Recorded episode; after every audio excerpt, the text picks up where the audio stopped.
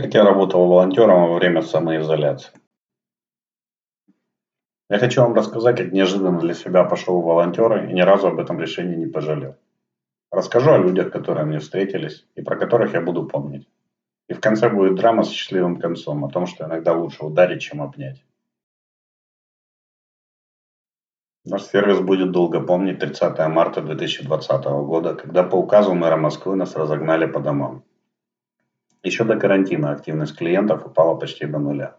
Счета фирмы были пусты, и на матрасы мы расползались пустыми карманами. Утешали себя, что это максимум на две недели. Ну да. Когда мы открылись через два месяца, нас ожидала очередь из пары сотен человек с гарантийными устройствами. Оплатных ремонтов не было, обнищали все. Как мы умудрились выжить, я до сих пор удивляюсь. Пришлось переехать в меньшее помещение на втором этаже в конце коридора, но мы не жалуемся. Многие сервисы закрылись полностью, не пережив карантин и жадность арендодателей.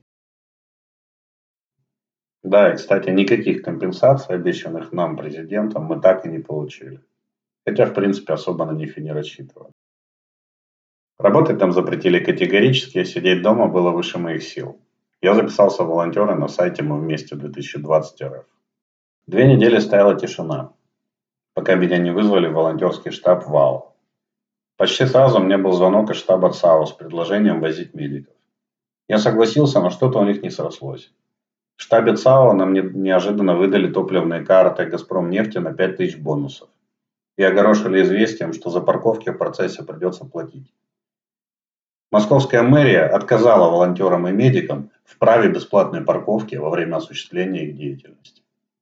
Позже мэрия поняла, что это как-то не очень правильно, но я к тому времени уже сидел на обязательной 14-дневной изоляции после волонтерства.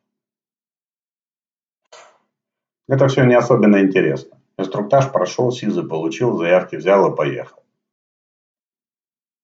За неделю в северо-западном округе я больше всего закупал продукты и развозил по пожилым людям. Два раза возил заявки в семьи с подтвержденным диагнозом и несколько раз мотался в больницу за рецептами на лекарства. Медиков я не возил. Люди по-разному воспринимали нашу деятельность. Как-то раз, когда я собирал заказ в магазине, мне позвонил пожилой мужчина, оставивший заявку. Он орал на меня в трубку, сколько можно ждать, и оставил заявку час назад и далее в том же духе, не особо стесняясь в выражениях.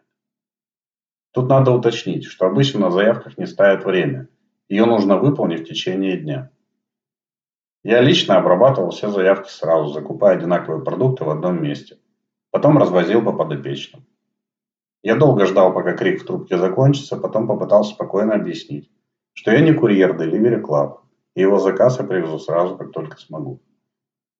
Когда я все-таки к нему приехал, он, видимо, выпустив пар по телефону, был уже вполне спокоен. Даже извинился за излишнюю горячность. Я не обижаюсь. А еще я дважды нарушил правила. Большую часть времени я ездил не один. Сначала со мной ездила совсем молоденькая девочка Вера. Она работала стилистом для фотомоделей. Рисовала лица тем, кого рисует свет. Первый день она так замоталась, что сомневалась, выходить на второй день или нет. Все-таки вышла. Так получилось, что мы дважды нарушили правила. По одной из заявок дверь нам открыла женщина лет под 70.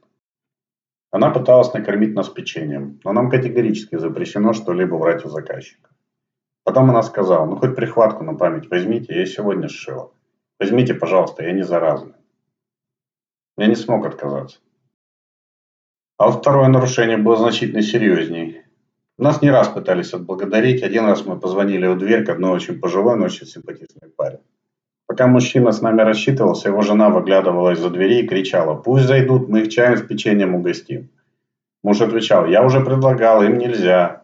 Жена «Ну тогда пусть с собой возьмут, я им сейчас печенье в пакет положу». Муж «Тоже нельзя». Жена, давай тогда деньги дадим, деньги-то можно. Пишу, вспоминаю их, улыбаюсь. Естественно, мы ничего не взяли в этот раз. А вот на другом заказе женщина попросила нас взять деньги, 500 рублей. Хоть себе на конфеты, хоть на помощь кому-то. Мы отказывались, но она была очень настойчива. Я взял. Мы с Верой заехали в Биллу, я купил по акции 5 банок горбуша в масле. Эти консервы мы подкладывали в самые скудные заказы. Говорили, что это подарок от штаба. По одной из заявок я приехал в онкодиспансер. Врач посмотрел мою заявку на мой бейджик, мой паспорт, пожевал губу, потом махнул рукой со словами «Война все спишет», выписал мне рецепт.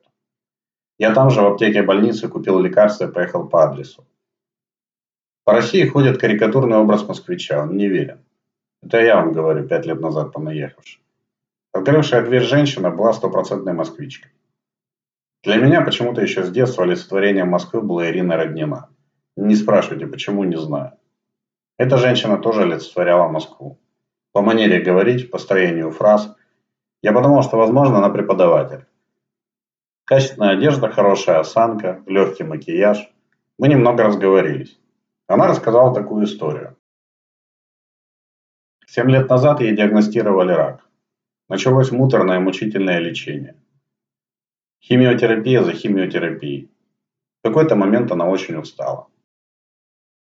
Мне знакомо состояние, когда даже ласковое прикосновение заставляет тебя сжиматься, настолько ты устал от боли. После назначения очередного курса химиотерапии она сказала, оставьте меня в покое, я хочу. Дочь рыдала, обнимая маму, потом встала и ушла. Где нее не было. Потом она зашла в палату с очень злым выражением лица. Она разговаривала резко и грубо. Ты решила сдаться, тебе плевать на всех, на меня, на внуков. Я сутки прорыдала. Ты устала от боли. А ты подумала, какую боль испытаю я? Это запредельный эгоизм. Думаешь только о себе. Отказываешься от химиотерапии, помирай в одиночестве. Я больше не приду, видеть я не хочу. И ушла. Конечно, это была истерика. Но она разозлила мать и заставила жить. А тихие ласковые объятия с горючими слезами проводили бы больную раком женщину последний путь. Иногда лучше ударить, чем обнять. По истечении недели, у меня немного больше получилось, нас отправили на 14-дневную самоизоляцию. Если вдруг так получится, что нам снова объявят локдаун, еще неизвестно, какие меры будут вводить. Если вдруг нас опять закроют, я опять пойду волонтерить. Я вам советую, точно не пожалеете. Делать реальное доброе дело всегда приятно. А для запертых в четырех стенах стариков приход волонтера – это знак того, что тебя не бросили, не забыли. Поверьте, это очень важно. Дело не в продукте.